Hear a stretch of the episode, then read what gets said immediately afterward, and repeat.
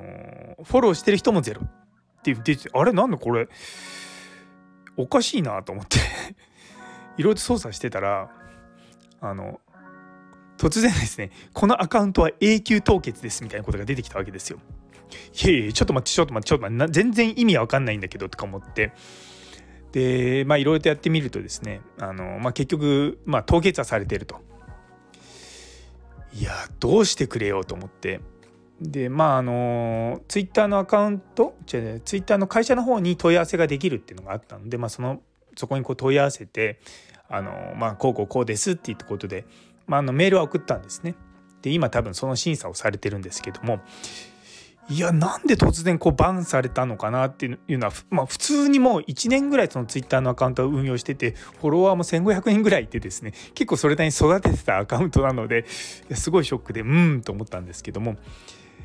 あの実はそのアカウントと同じアカウント名があの存在してたんですねいわゆる偽アカってやつですよ。で今現状残ってる偽アカっていうのはおそらくツイッターの方で消されてないんだと思うんですね。で、ま、ここはもう推察でしかないんですけども僕が気づかないうちに同じ名前の、まあ、偽アカウントができててでそれが何かこう悪さをしてでそれがツイッター社の目につきなんだこいつはって言って、あのー、同じアカウント名であった私のまあ、本物のって言い方変ですけど本物のアカウントと、あのー、偽アカが両方バンされたのかような感じなんじゃないかなって思ってます。いやそっちのアカウントの方もですね実は Twitter ブルーで課金してたんですよ。でそっちの方は最初はあの Twitter ブルーやってなくて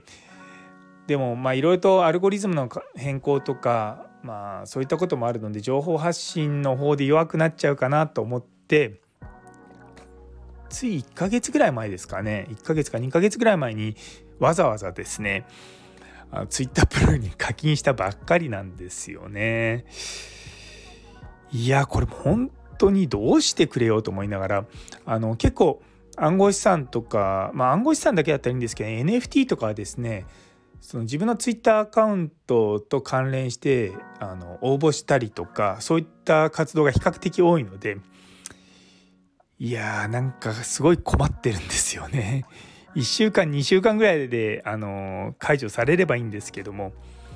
そうされないとなかなかね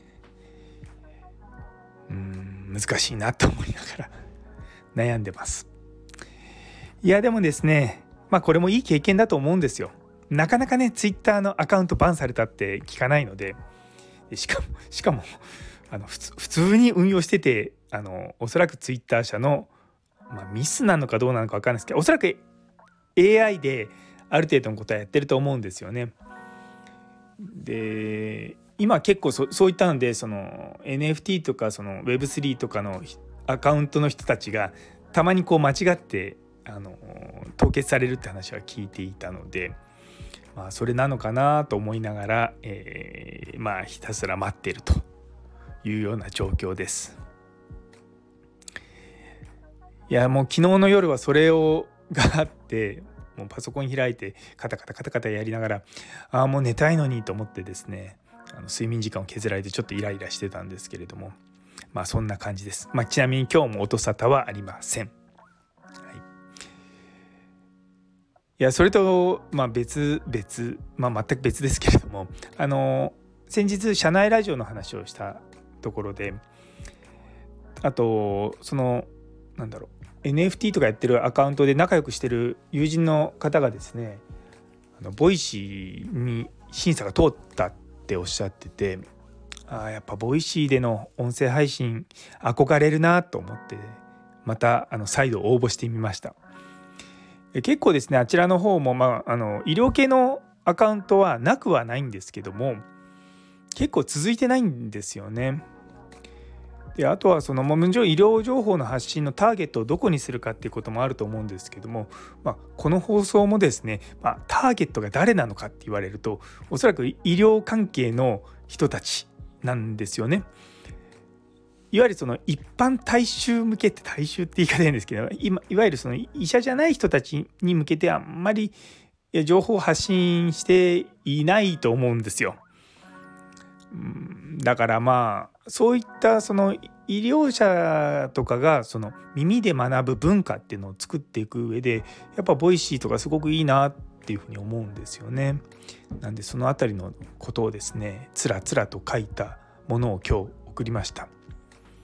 まあ12週間でね返事が来るか来ないか知りませんけれども、まあ、またあの定期的に応募していこうかなと思っております。というところでやもうほんと困っちゃいますね。まあいろんなことがありますよ。まあでもまあいいなと思ってあの良かったなと思うのはこの私の、まあ、いわゆるオフィシャルでやってるって言い方いいんですけども表のアカウントというかその普段仕事で使ってるアカウントの方がバンされなくてよかったなと思って実はこっちの方はあの研究とかで論文投稿とかの時もあのー、つけて出してるアカウントなのでちょっとこっちがバンされると仕事本職の方にあの影響が出るのでこっちの方がよほど困ると、まあ、趣味は趣味なので、まあ、ねでもまあでもそれでもへこみます。はい。いやなんかちょっと別件でその DM 使いながらしし本当にリアルの仕事とかも頼んでたりとかしたのもあるので結構その辺りもですねいろんな人にちょっと DM を送って「すいません」とかあのー、